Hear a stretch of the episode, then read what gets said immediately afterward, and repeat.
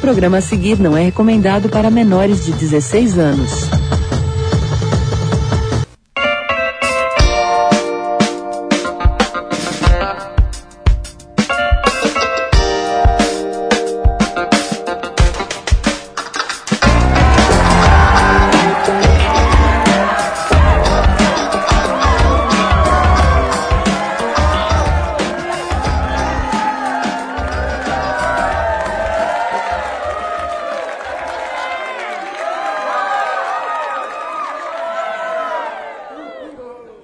Senhoras e senhores, sejam todos bem-vindos a este pequena Discord especial. Esse é o programa completamente diferente, porque aqui nós iremos explorar os limites jamais imaginados por vocês ouvintes, em um programa de entrevistas a qual vocês jamais imaginaram escutar desse podcast. Eu sou Juan Nunes e todos sejam muito bem-vindos ao Esquizofrênico Cast. O seu talk show de autoentrevistas, onde eu, Juan Nunes, irei receber ele, um grande homem que é designer, ilustrador, quadrinista, podcaster e agora está arrumando novos rumos, alçando voos como ninguém nunca jamais imaginou. Seja bem-vindo, uma salva de palmas para ele, Juan Nunes.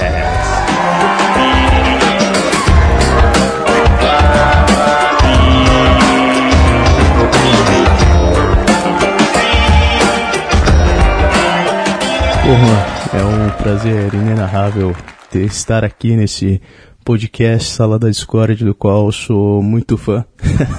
Imaginei mesmo que você era muito fã desse programa, porque, não sei, parece que nós temos alguma ligação. Ah, de fato, Juan, nós temos uma ligação, assim, não sei dizer, mas, porra, é um prazer estar aqui. Tentarei responder todas as suas perguntas da melhor forma possível. Mas, mas então, Juan, é, agora que você está aqui no podcast, nesse programa muito maluco, essa auto-entrevista, eu gostaria de saber de você, cara. Pô, da onde surgiu essa questão do seu nome, hein? Porque parece que tem uma história interessante sobre isso daí, né? Não, não sei como é que vocês conseguiram descobrir isso, mas de fato é uma história realmente bem engraçada. Não sei se é engraçada, mas é algo diferente, uma curiosidade da minha vida, porque, por exemplo, quando meus pais passaram a ficar juntos, minha mãe tinha, teve um namorico antes, tudo, ela sempre gostou do nome João. E João é um nome muito legal, um nome bíblico, que uma galera da minha geração teve esse tipo de nome, mas quando chegou na minha vez, minha mãe queria, porque queria colocar João, João, João, João, João, João. Mas meu pai queria colocar o nome com D, porque os meus dois irmãos mais velhos, Daniel e Danilo, eram com D. No caso dele, Donizete também era com D. Ele queria colocar o meu com D também pra ser Denis, sabe? Sabe aquela coisa de que velho tinha muito tempo? É, sim, muito bem, Juan. Mas prossiga com essa história, porque acho que os nossos ouvintes estão muito curiosos para escutar. Então, o que aconteceu é que, pô, meu nome até a hora que eu ia nascer, ninguém sabia qual que ia ser de fato, porque minha mãe queria o João, meu pai queria Denis e veja, a gente estava nesse impasse até que no dia que a minha mãe foi dar a luz, aconteceu que meu pai chegou. Quando ele chegou, ele falou para minha mãe: é, "Preta, eu já sei o nome do nosso filho, ele vai se chamar Juan". E meu pai não sabia até depois de ter me registrado que na realidade é, Juan é João em espanhol. Que é algo muito estranho, porque depois que eu fui registrado, aconteceu o lance de meu Juan ser com R, não com J, como é a maioria dos João por aí. Então o meu de fato é Juan e não João. realmente, essa história é realmente bem legal. Mas você, cara, você é o tipo de pessoa, assim, como eu posso dizer, que gosta de ver o circo pegar fogo, não é mesmo? Você gosta de fazer umas piadas muito pesadas às vezes, coisas que, como eu posso dizer, algumas pessoas não conseguem entender ou não conseguem tolerar. O que você tem a dizer sobre isso, essa questão das polêmicas e esse tipo de coisa que você acaba se envolvendo, fazendo algumas piadas na internet? Bom, Cara, acho que, assim como você sabe, como eu, é, eu sempre fui um moleque que sempre gostou de zoeira, de brincar, porque, porra, nunca vi muitos limites nas coisas. Então, o que que acontece?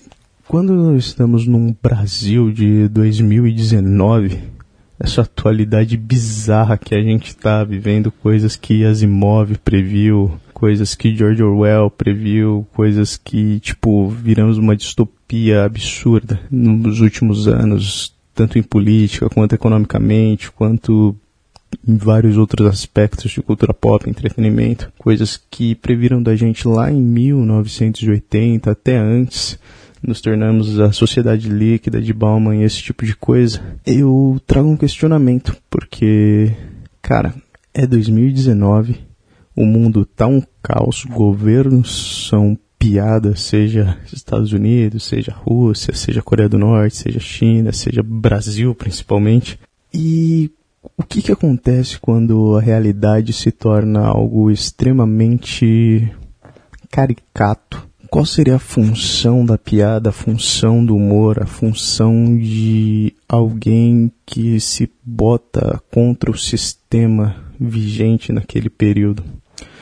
É uma coisa que eu trago que eu sempre tento trazer o questionamento para as pessoas, jogar elas para poder pensarem o com essa realidade está meio fodida. Porra, desculpa falar palavrão, posso falar palavrão nesse programa? Juan, sinta-se livre para falar o que você quiser aqui, cara. Esse programa é seu. E se tudo der errado, depois o nosso editor coloca algum pi ali, mas eu não quero estragar o seu raciocínio. Prossiga aí, por favor. Porra, esse maluco manda um negócio com um dia de prazo ainda quer que põe pi, rapaz? Menor de 16 aí, ó, pode sair da, barada, da parada, tá ligado? Vou pôr pi nesse negócio não.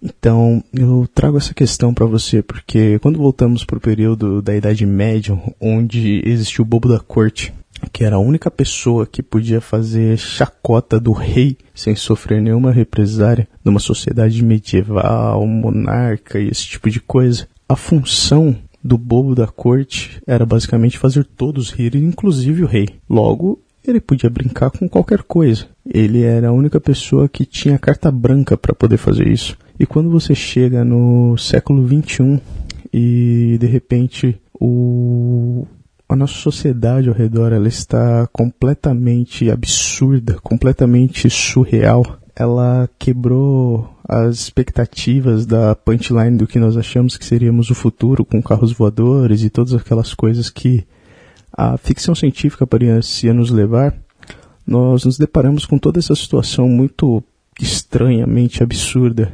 tipo Golden Shower, Brexit e, e todo esse tipo de coisa de mamadeira de piroca e por aí vai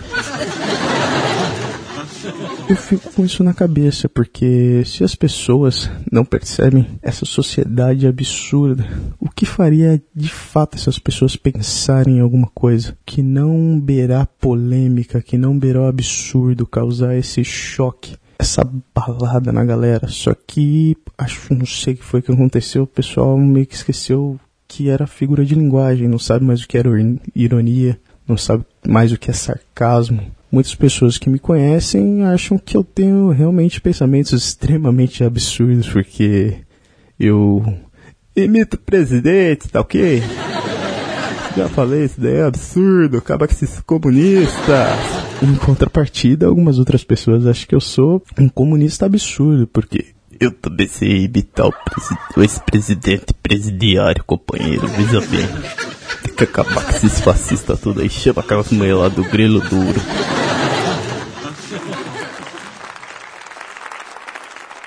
E, tipo, eu fico no meio desse caos porque tem gente que acha que eu sou de direita absurda fascista, quero bater em viado, negro e queimar judeu. E tem gente que acha que eu sou comunista absurdo que quer matar todo mundo igual o outro lado, mas de um ponto de vista completamente absurdo. Acho coisa que não condiz com a realidade. Isso é de fato muito louco. Perceber que para algumas pessoas eu sou uma figura completamente absurda beirando fascismo, para outras sou uma figura completamente absurda beirando comunismo. Isso não sei. Acho que a galera não sacou que, parafraseando o Alfred no Batman Cavaleiro das Trevas, do Nolan, um ótimo filme de detetive, mas um péssimo filme de herói, algumas pessoas apenas querem ver o circo pegar fogo. E eu me sinto na obrigação de ser só mais um agente do caos no meio disso tudo. Bom, já que você tocou nesse assunto de filmes, de Nolan, de Batman, de Agente do Caos, eu acho que essa sua pergunta está muito bem respondida. Gostaria de saber o quão de influência essas coisas têm no seu comportamento e esse tipo de coisa para você acabar agindo dessa forma. Cara, essa é uma pergunta de fato muito boa porque putz, como é que eu vou te dizer, tipo, a surpresa que eu tive quando me deparei com essa questão de quadrinhos, de heróis, que eu sempre achei que era uma coisa muito infantil, muito voltado para criança, infanto juvenil, porra, amava, porque de fato era a única coisa que eu conseguia ler, já que eu tenho um déficit de atenção absurdo. Geração MTV, né? Passou de 3 minutos, fudeu. Eu não tenho mais atenção em nada. Então, tipo, mandava eu ler na escola, a única coisa que eu ficava lendo era gibi dentro do livro, era, porra, completamente fora daquele universo educacional, porque, de certa forma, meus grandes amigos, meus familiares, tudo isso para mim eram os quadrinhos. Os personagens de modo geral, tinham muito carinho pelo Batman, mas o Homem-Aranha mora para sempre no meu coração, porque Era tipo um moleque muito afastado de tudo, esse tipo de coisa, todo o problema do bullying, coisa e tal, porque sou numa época que isso ainda não era cool, não era legal. Hoje em dia, tipo, me tornei referência para uma galera quando querem perguntar essas coisas. E antigamente não era assim. Tomava cuecão, tapa na cabeça, aquelas coisas de aloprar quem era estranho. Então, dessas referências dos quadrinhos, eu sempre trouxe para mim, tipo, o melhor do que eu podia ser daquilo dali. Só que conforme eu fui crescendo, amadurecendo, algumas coisas na minha vida foram acontecendo nessa questão mais pessoal, que eu não gosto tanto de tocar assim, apesar da, da minha vida ser um livro aberto. Eu comecei a perceber que os quadrinhos eram muito mais do que aquilo que se apresentava para mim de histórias infantis. Então me deparei com obras extremamente mais pesadas, como o caso de Sandman, do Neil Gaiman, que porra, de coração. Obras do Alan Moore, como A Piada Mortal, extremamente absurda. O meu quadrinho favorito da vida, que é o Watchmen, e provavelmente quadrinho de qualquer pessoa que entende de quadrinho. Se não for o Watchmen, porra, você tá errado. E vocês têm que saber disso. Que foi quando me deparei com um dos personagens que eram extremamente caricatos e voltados com toda essa questão da contracultura, do que ele era, que ele não era um herói, mas ele não era um vilão. Ele tinha certo tons de cinza que ele estava fazendo certo pelas pelos princípios errados, não sei como é que eu posso dizer isso, mas ele, porra, o comediante do Watchmen é um personagem que, porra, me marcou muito, porque é o cara que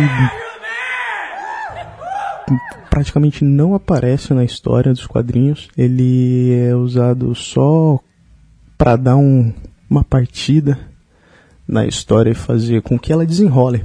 E, porra, ele me marcou de uma forma tão grande que eu lembro até hoje quando li isso no quadrinho. E mais tarde quando vi isso no na melhor adaptação de quadrinhos para os cinemas, que é o Watchmen do Zack Snyder. Beijo, Snyder, se você estiver escutando isso, adoro seu trampo.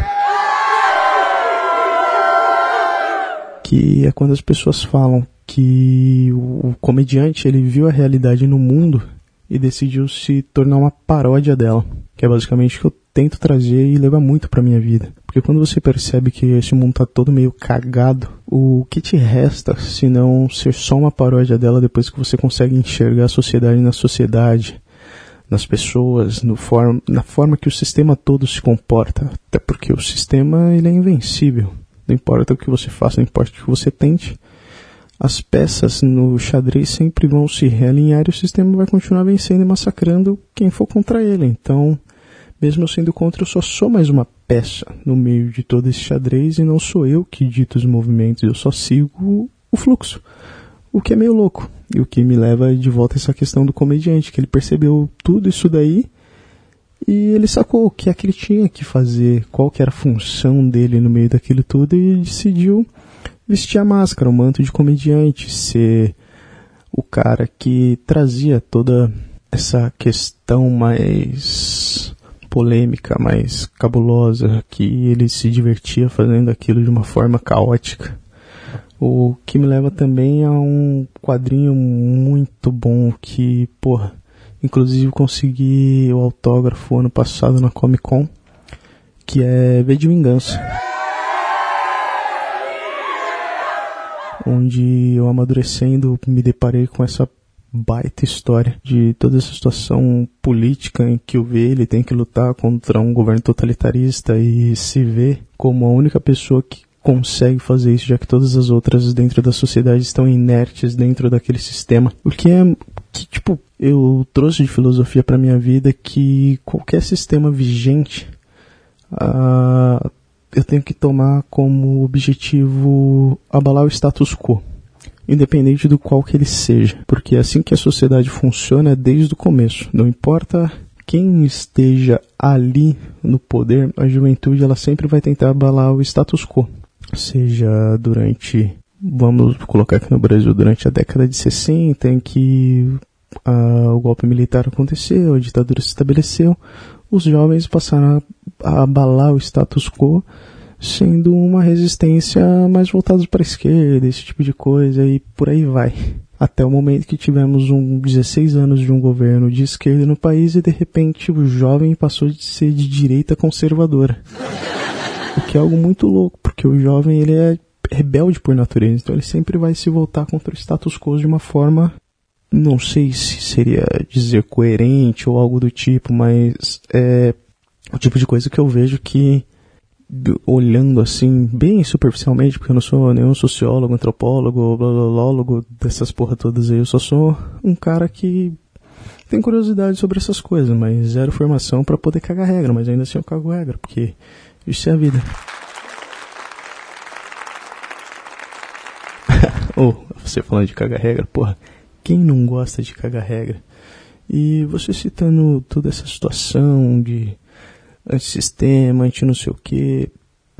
Ouvi dizer que algumas pessoas te acham meio paranoico com teoria da conspiração, com o governo perseguindo a gente, te investigando, e isso com todas as pessoas dentro da sociedade. O que você tem a me dizer sobre isso?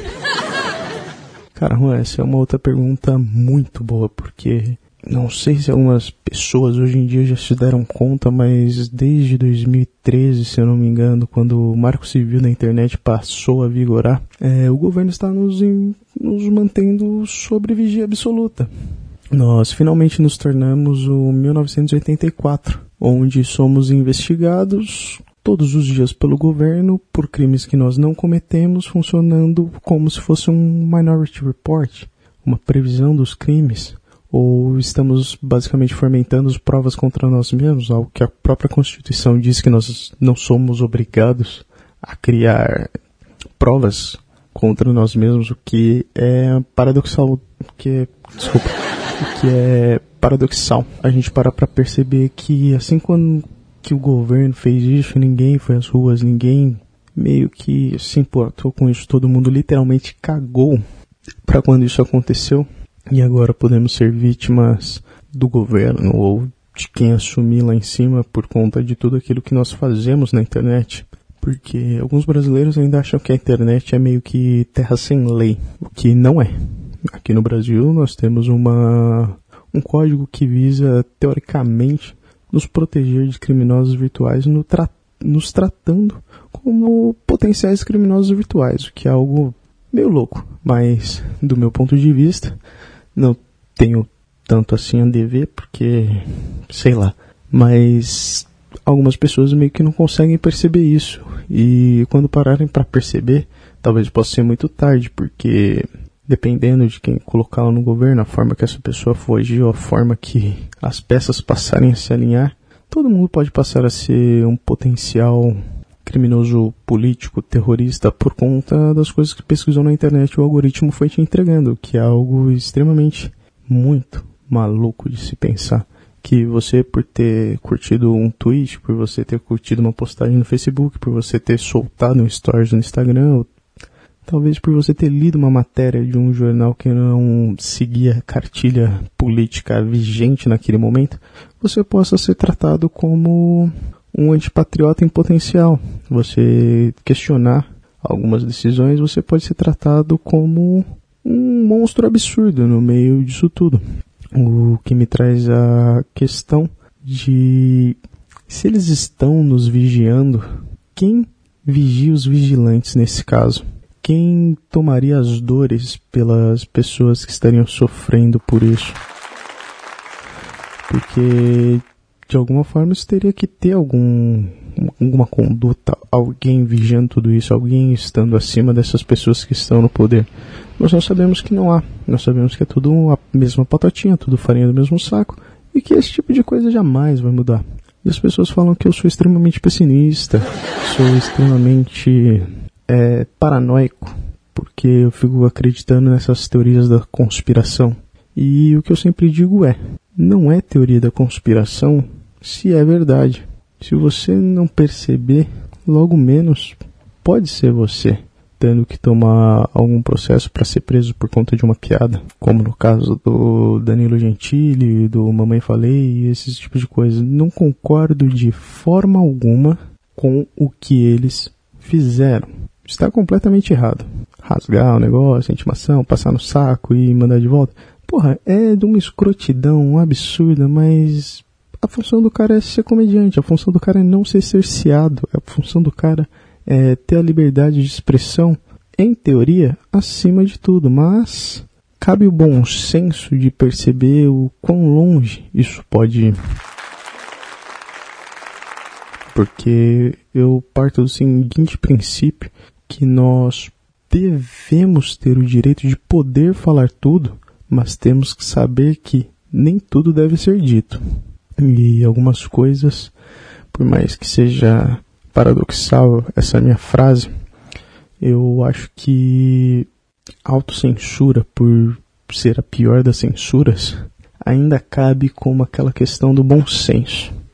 Exageraram, foram além, têm de pagar pela besteira que fizeram, mas não acredito que prisão seja a melhor decisão nesse tipo de caso. E assim como eu defendo esse tipo de coisa, mesmo não sei quem foi que disse, vamos dizer que foi Clarice Lispector, como todas aquelas páginas de frases de mal comida sempre diz. É, posso não concordar com nada do que diz, mas lutarei até a morte para que você possa continuar dizendo. E eu parto desse seguinte princípio, que a partir do momento que acabar o debate dessas divergências de ideias, nós como sociedade não iremos mais evoluir. A partir do momento que chegarmos num ponto que todas as pessoas pensem igual, tenham os mesmos princípios, nós não iremos evoluir socialmente, não iremos alcançar novos patamares, porque assim como a biologia, é necessário que dois DNAs da mesma espécie se misturem para poder gerar novos descendentes com o melhor de cada pessoa ou pior, mas para gerar um novo ser, é assim que deve funcionar a sociedade. Seja eu pensando de esquerda, ou eu pensando de direita, ou qualquer coisa do tipo, quando as pessoas se mesclarem, entrarem com um diálogo, fazendo essa, como eu posso dizer, de uma forma que não seja tão escrota, mas essa fecundação de ideias nós iremos parir uma, um novo pensamento social e evoluirmos isso para outros patamares.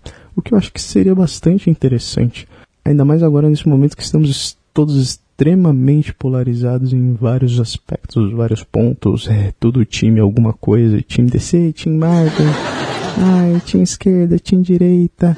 Ai, time rap antigo, time rap novo. Ai, time Nutella, time raiz. E todas essas bostas. Eu acho isso de uma extrema burrice tão absurda, mas aí quem sou eu que se não sou mais uma outra pessoa que fomenta isso na internet? Sou apenas um brasileirinho querendo compartilhar memes e dar risada enquanto tomo meu Rivotril até chegar à noite e tomar o meu Prozac para poder dormir completamente e acordar no outro dia para encarar mais uma rotina muito entusiasmado porque estou num ponto da minha vida em que, porra, tá tudo dando certo, e acho que essa é a primeira vez que isso acontece na minha vida. E, e, é, e é louco isso, porque, porra, acho que nunca fui tão produtivo assim na vida. E inclusive vem novos projetos por aí. Nota do editor. Próxima vez que alguém reclamar que eu sou muito prolixo, que eu falo várias coisas rolando assim, eu vou lembrar desse trecho do Juan que tem quase 10 minutos de fala. Esse arrombado. Bom, Juan, já que você diz tudo isso, eu acho que sou a única pessoa que consegue acompanhar esse seu raciocínio muito interessante. Eu gostaria de saber de você Quais são esses novos projetos? Ou, já que você disse que está tão produtivo um dia em dia, gostaria que você dissesse é, qual tem sido a sua realidade atualmente, esse tipo de coisa. Inclusive, conte-nos mais sobre o que você está fazendo atualmente da sua vida e esse tipo de coisa, pode ser? Porra, vou dizer para você que desde o dia 1 de janeiro desse ano de 2019 Parece que o mundo virou um caos e minha vida ficou bem. Porque, cara, passei no vestibular, feliz pra caramba, tô fazendo um dos cursos que sempre quis fazer, desde que fiquei sabendo que essa porcaria existe, porque ano passado eu pedi um dos dias da Comic Con pra prestar a prova do vestibular. que foi extremamente engraçado, depois de todo o caos que foi. Inclusive, podem ver isso no meu IGTV lá. Eu gravei algumas coisas dos dias enquanto estava em fila, não estava fazendo nada muito divertido. E agora eu sou um dos alunos do primeiro semestre do curso de Design de Mídias Digitais pela, pelo Centro Paula Souza, na FATEC de Barueri. É um curso de formação superior. Inclusive, tem, um projeto muito interessante que não sei dizer quando vai estrear, mas acredito que até o final desse mês esteja saindo o Fatec Talks, onde eu irei comandar esse podcast entrevistando as pessoas dentro da faculdade sobre os cursos, curiosidades, para poder esclarecer as dúvidas da galera que, for, que quiser entrar ou prestar aquele curso. Nossa, extremamente interessante isso daí. Caraca, o que mais você tem a dizer sobre isso? Bom, é um projeto que assim que eu apresentei, todo mundo achou extremamente interessante, curioso e gostariam muito de ver isso acontecendo. E tipo, eu mesmo fiquei muito assim animado quando me veio essa ideia à cabeça, porque eu falei, nossa, finalmente algo que eu sou bom em fazer, talvez eu possa tirar do papel e erguer um pouco mais o nome da faculdade, que é uma faculdade de extrema excelência professores extremamente absurdos e uma formação acadêmica extremamente interessante, completamente voltado para o mercado de trabalho. Que vai ser um desafio muito legal para mim, porque da última vez que eu tentei fazer uma faculdade eu desisti pelo caminho, mas dessa eu estou muito empolgado. Bom, já que você tocou nessa questão, eu gostaria de perguntar para você o que mais você anda fazendo? Como sua vida mudou, já que você disse que ela mudou bastante? Cara, Juan, é, depois de seis anos, depois que comecei a fazer a faculdade, agora depois de seis anos eu fui militar do Exército Brasileiro, eu tive que tomar novos rumos, alçar novos ares, buscar novos desafios e todas aquelas frases feitas que geralmente uns coach fala para você que você tem que tomar vergonha na cara e fazer alguma coisa diferente da sua vida. Quando você está numa zona de conforto tão absurda que você nem percebe o quão inerte no meio daquilo tudo você tá. E agora eu estou trabalhando numa puta empresa de e-commerce, cara, saio todo dia extremamente cansado, mas sabe quando você sai feliz? Que você fala, caralho, eu tô trabalhando pra porra, mas tá sendo muito da hora porque eu tô aprendendo demais. Tipo, não é rasgação de seda, é que realmente eu tô amando o que eu tô fazendo. É, é meio louco isso, porque acho que eu sempre fui contra essa questão de você gostar demais do seu trabalho. Me tornei a pessoa que eu gosto pra caralho do meu trabalho.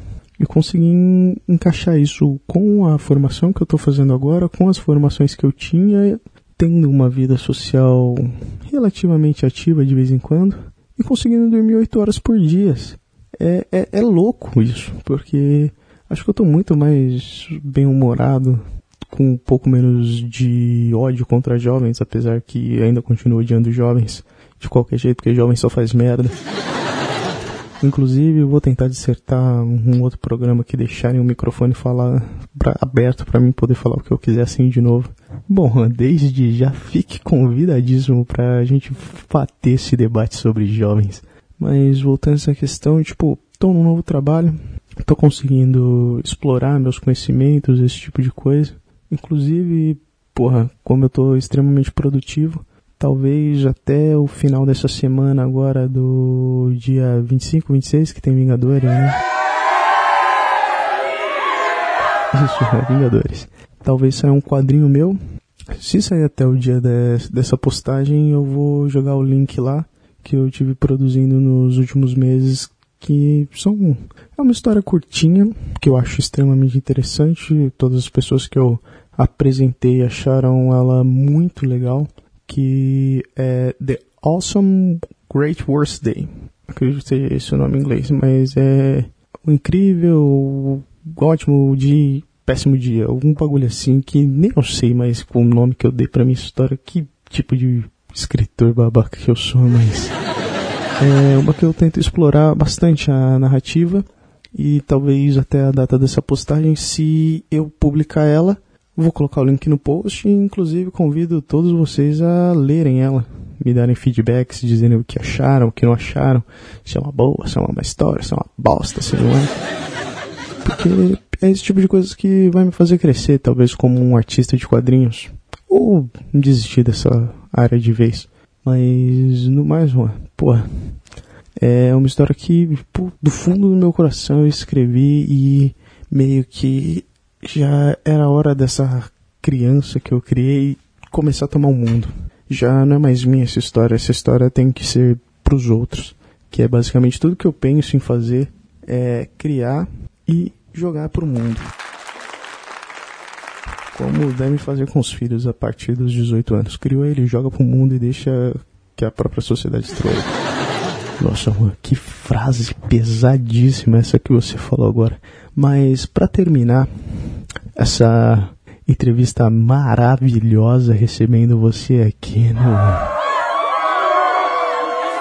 essa alta entrevista muito esclarecedora, muito bacana. O que você tem para dizer para os nossos ouvintes? Cara, o que eu tenho para dizer para os nossos ouvintes é que se você chegou até aqui e você acha que eu tô sendo um maluco fazendo esse tipo de coisa, me auto-entrevistando, gostaria de fazer esse convite para você, ouvinte, que tire um momento e busque o autoconhecimento. Se entreviste, se pergunte, converse consigo mesmo. Sei que você vai parecer louco, sei que você vai parecer estranho, sei que você vai ser, parecer paranoico e as pessoas vão ficar te olhando torto.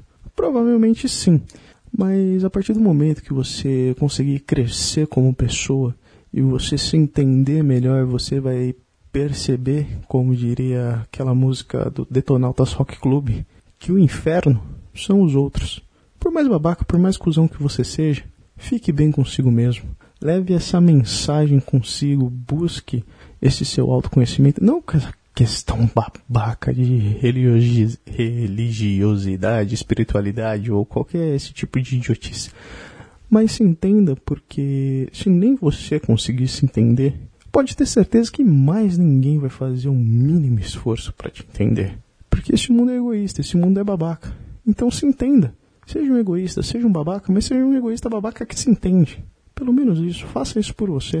Se você não quer fazer porque um otário que grava um podcast está falando isso para você, faça por si mesmo. Acredito que você vai gostar bastante do resultado, que você vai achar muito legal. Porque a partir do momento que você falar consigo mesmo, buscar esse seu autoconhecimento, e com todo esse autoconhecimento, você vai perceber que você pode ser um ótimo mecânico. É isso. Acabou. Não sei porque você tá, continua escutando isso. Achou que queria ter mais alguma coisa no meio disso tudo. Infelizmente, já deu tempo suficiente para isso virar um episódio. E toda essa groselha que eu falei, você chegou até aqui. Meus parabéns. Você é o tipo de pessoa que eu gosto pra caramba que escuta esse podcast. Obrigado.